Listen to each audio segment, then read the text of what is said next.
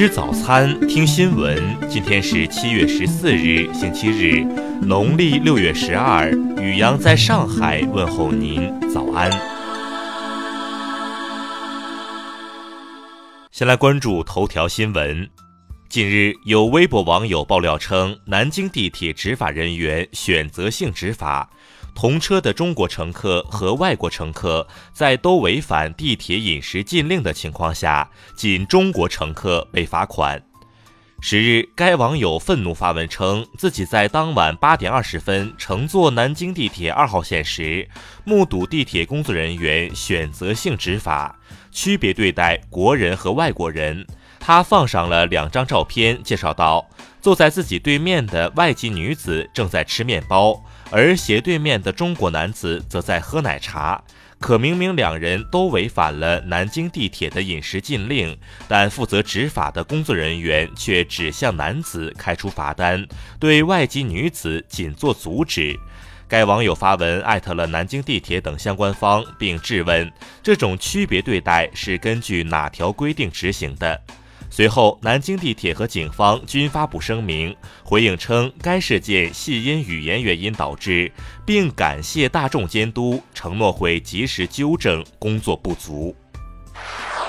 再来关注国内新闻，经刑侦技术鉴定，昨天下午在象山县石浦海域发现的女孩遗体，确认系杭州市淳安县失联女孩张子欣，相关情况还在进一步调查之中。截至二零一八年底，全国共有社会组织八十一点六万个，与二零一七年相比，总量增长了百分之五点四万个，但增速下降了约百分之一点三。与此同时，监管从严成政策主基调。国际半导体设备与材料组织预测。到二零二零年，包括外资工厂在内的对中国大陆销售将达到一百四十五亿美元。预计中国大陆成为半导体制造设备的最大市场。国家统计局昨天发布的数据显示，二零一九年全国夏粮总产量一万四千一百七十四万吨，比二零一八年增加二百九十三万吨，增长百分之二点一。国家发改委等七部委日前联合发布通知，提出到二零二零年底实现一百万以上人口城市家政服务实训能力全覆盖，培训数量超过五百万人次。央行科技司司长李伟昨天透露，央行正在制定金融科技的发展规划，目前发展规划正在相关部门会签协调意见，近期能够出台。昨天，内蒙古自治区大兴安岭毛河林场发生森林火灾，目前火灾仍在扑救当中，起火原因正在调查。根据计划安排，天宫二号空间实验室已完成全部拓展实验，计划于北京时间七月十九日择机受控离轨，并载入大气层，少量残骸将落入南太平洋预定安全海域。再来关注国际新闻。当地时间十二日，美国众院通过议案，其中一项条款规定，只有在得到国会一致同意的情况下，特朗普才能动用联邦资金对伊朗实施军事行动。美国财政部长史蒂文·姆努钦十二日敦促国会在夏季休会前尽快提高联邦政府债务上限。否则，联邦政府可能在九月初面临债务违约风险。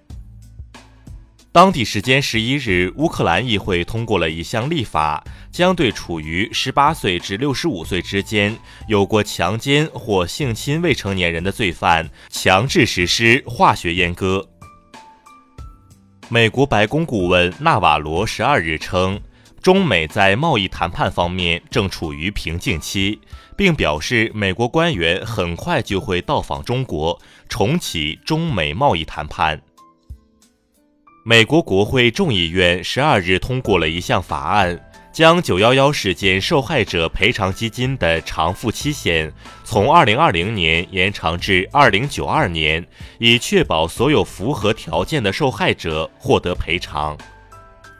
越南卫生部预防卫生局日前发布的数据显示，今年上半年越南全国登革热病例已近8.8万例，是去年同期的三倍以上，至少六名患者死亡。十二日，在索马里一家酒店发生的袭击事件已造成至少二十六人死亡，另有五十六人受伤，伤者中包括两名中国公民。美国联邦贸易委员会批准与脸书公司达成一项约五十亿美元的和解协议。此前，这家社交媒体公司因涉嫌泄露用户数据而遭到美国政府调查。再来关注社会民生新闻。昨天，某编剧微博称自己乘坐国航航班时，遭遇一自称监督员的女子斥责旅客玩手机影响航班安全，诬陷他人，致多位乘客下机后接受调查七小时。对此，国航回应称未设置监督员一职。昨天，邵阳一有精神病史的男子刘某某用刀将八岁女孩陈某某致伤，随后逃离现场。目前，陈某某经医院救治，暂时脱离生命危险。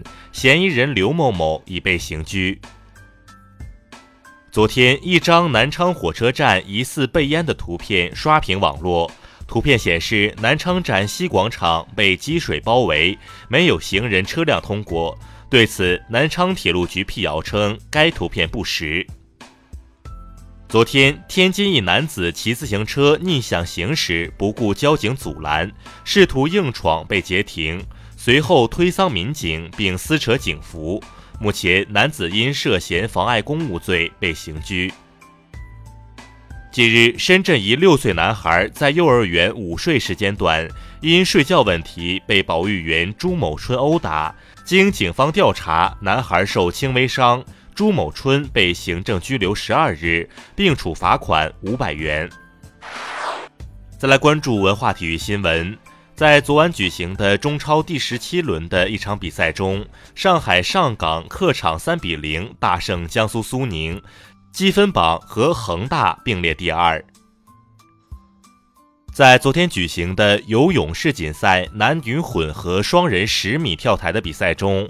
中国选手司雅杰、练俊杰力克其余参赛选手，夺得冠军。由国家一级美术师李学匠铸的“凤鸣天下”主题雕塑，昨天在湖南凤凰揭幕，凤凰古城再添新地标。报告显示，全世界的潜在西班牙语使用者超过五点八亿人。因此，西班牙语成为仅次于英语和汉语的全球使用者第三多的语言。以上就是今天新闻早餐的全部内容，请微信搜索 xwzc 零二一，也就是新闻早餐拼音首字母再加数字零二一。如果您觉得节目不错，请在下方拇指处为我们点赞。一日之计在于晨，西门早餐不能少，咱们明天不见不散。